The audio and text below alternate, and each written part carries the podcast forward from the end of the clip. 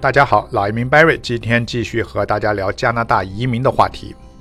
之前我介绍了加拿大的移民环境、移民政策、移民的基本方法等啊，有不少听众加我微信深度咨询啊，但我发现啊，有可能是我说的不太细啊，也可能。听众们听的不是很仔细啊，有存在不少误区，所以我今天呢就想系统的给大家介绍一下加拿大移民的几个常见误区。第一个误区，有钱就能办投资移民，这是最常见的一个误区，很多人认为啊。移民就是有钱人为了更好的生活条件啊、教育环境啊、财产安全的一种行为。之前我介绍过，加拿大的移民种类有很多啊，比如说从留学生、办理家庭团聚、经验类、投资，还有难民，我都提了一些。加拿大虽然欢迎投资移民，但是是有相应条件的，往往需要你在国内是企业家或公司高管的身份。啊，你政府高官是不可以办理的，但在如果你在政府工作，你在政府工作，你是一个管理人才啊，这个也是可以的啊。所以，如果申请人你不能提供符合要求的个人资产来源证明和个人背景材料，照样不能移民啊。在中国很多资产呢，比如说你是房产的增值，这个是可以的啊。但是你如果是你没有这个管理经验，或者拥有一个公司啊，你只是说，比如说你朋友或你爸爸给你一笔钱，这个你不是说你就能办投资移民的啊，你要一定的材料。通常而言，尤其对于金额大的投资申请，移民官会更为谨慎，审核也会更加仔细。所以自然而然需要不断提交补充材料，证明方案的可行性。所以你千万不要以为有钱就能办投资移民。移民官啊，他除了关心申请人有没有能力在加拿大继续生存以外，还关心申请人是否认真的对待移民这个事儿。误区二：不需要任何语言基础就可以来加拿大。这个你加拿大官方语言呢是英语和法语，具有一定的语言基础，除了可以让你在加拿大更便利的生活以外，加拿大大部分经济类移民都是需要一个有效的语言成绩啊，比如雅思、思培啊。呃，法语有个 TEF 等一些考试成绩，部分投资移民啊，有个别的投资移民不需要任何语言成绩啊，听起来很有诱惑力，但还是啊，希望你有一个语言基础的啊，你的分数可以不高啊，但建议你拥有一份考试成绩。有不少人觉得啊，我到我移民到加拿大以后再提高啊，那里边当地人接触了啊，这个语言的环境好了，我语言自然而然就上来了。这个观点呢有一定道理啊，但是你在申请移民的时候啊，这个这个语言成绩是一个重要的考核标准啊。这个移民官啊，他会呃他会认为，如果你的语言不行，他会认为你在加拿大没有基本的生活条件啊。所以你不管是加拿大留学也好，移民也好，你的语言其实都是一个相当重要的一关啊。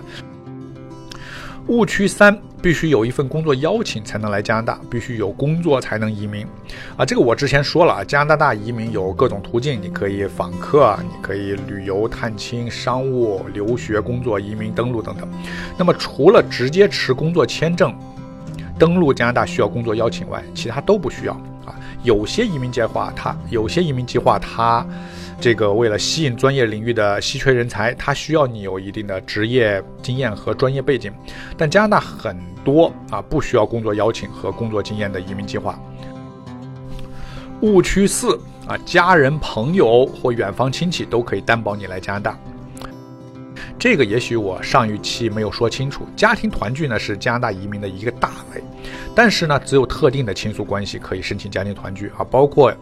啊，公民或者永久居民的啊配偶啊同居的伴侣，未满二十二岁的未成年子女或者父母、祖父母啊，这些是可以的。那么兄弟姐妹啊，这个阿姨、叔叔、弟弟、舅舅、婶婶这些，在个别条件啊，是或者说极其少的一些条件下可以移民啊，大多数情况下是不符合条件的啊，不能办理家庭团聚。误区五。必须要做移民监，啊，不少听众啊认为加拿大移民要做移民监啊，误以为定居加拿大的最初几年每年都要在加拿大居住啊，住满半年。那么实际情况呢？移民条例啊已经啊改了，改了很长时间了啊。最新的法规呢是这么规定的啊。移民啊，你主要不是想入籍，你想你就想成为保留这个移民身份的话，你在五年内在加拿大累计住满两年啊，每五年内住满两年就可以保持加拿大永久居民身份，而且你不一定要住在加拿大啊，你有一些有一些豁免豁免居住的一些呃情况，比如你你的配偶你是陪同加拿大公民居住在海外，你就在海外居住期间是算你在加拿大居住的。啊你为加拿大的雇主在工作，因为工作关系被派往海外啊，这个有有一定要求的啊，我以后会详细详细讲。你不能说自己注册公司，然后到你说你要在中国开业啊，这个不行的啊。第三，你家庭成员，比如说你老公啊，被加拿大雇主派往海外，那么你你要陪同他，你在海外居住，这个也可以啊。那么，在众多办理投资移民的家庭中呢，很多都是为了孩子的教育啊、健康成长那移民加拿大。那么，父母呢，往往有一方陪同孩子在加拿大，这样既完成了移民间的要求，也有利于孩子的成长。误区六，在加拿大难找工作，这个我还经常被问到啊，在加拿大难以找到专业工作，难以融入当地社会。我来加拿大二十多年了，我自己的经验是，只要调整心态，过语言关，在加拿大找到工作并安居乐业，并不是一件难事儿。呃，这么说吧，我当年来，我身边那些朋友没有一个没找到工作的，而且有语言特别差的，就不几乎不会英语，专业也什么都不会，找了呃大公司说英语的公司，而且在那干了很长时间。啊，所以加拿大他对工作呢，他不，我我觉得反而比国内啊，他也他也没有年龄限制，也没有性别歧视，就说他总的来说，他这方面职业啊，各个方面要平等，这种机会要，我觉得反而更多啊。呃，我还有一个朋友，那真是是就叫情商也不高啊，跟人不会打交道，那更是人运气也好啊，也找到了各种情况啊，加拿大本地人也也有些很愿意帮助你。所以加拿大呢，它首先它有很多政府主办的机构和民间团体，它就是协助新移民融入当地社会的。啊，父母作为新移民啊，可以参加一些免费的语言培训班、职业培训班，啊，找工作班、写简历班，就这样啊。如果过了语言班，呃，如果你过了语言关，找到一份理想的工作并不难。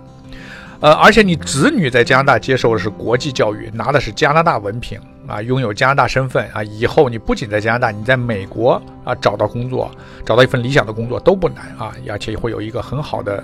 啊职业发展前景。误区七啊，自己英文好可以 DIY 啊，自己办移民申请啊，不用找法律呃律师或者移民顾问申请。这个呢，我认为没有错啊，你可以自己申请，如果你英文没有问题啊，尤其是技术移民，技术移民呢啊材料相对简单，那就打分制。啊，但是如果是投资移民啊，它牵扯的很多资料，包括个人资产、公司财务解释，啊，申请人的材料准备起来非常专业和系统，你需要一个有有这方面经验、专业的，而且有责任心的中介来帮你完成。再有就是政策法规、职业清单等信息啊，经常发生变化。加拿大移民这个法规是。最大的一个特点就是变变变啊，不停的变化。那么你自己做呢，你会因为信息不对称等因素啊，错失关键关键环节，造成时间的浪费，甚至会影响最终的结果。总之，移民申请啊，需要很多经验、精力和时间，面对大量的啊英法政策条款以及繁杂的流程，一些申请人啊，因为准备的材料不够完整或者有疏漏而失去获得移民身份的。机会，那么为了避免这些啊，我建议申请人选择专业的移民律师或者移民顾问啊，要有要有牌照的啊，由经验丰富的人帮他们审查文件，确保文件的完整和正确，并抓住最好时机申请移民。好，今天的话题就给大家介绍到这里啊，我是老移民 Barry，我感谢您的收听，我们下一期再见。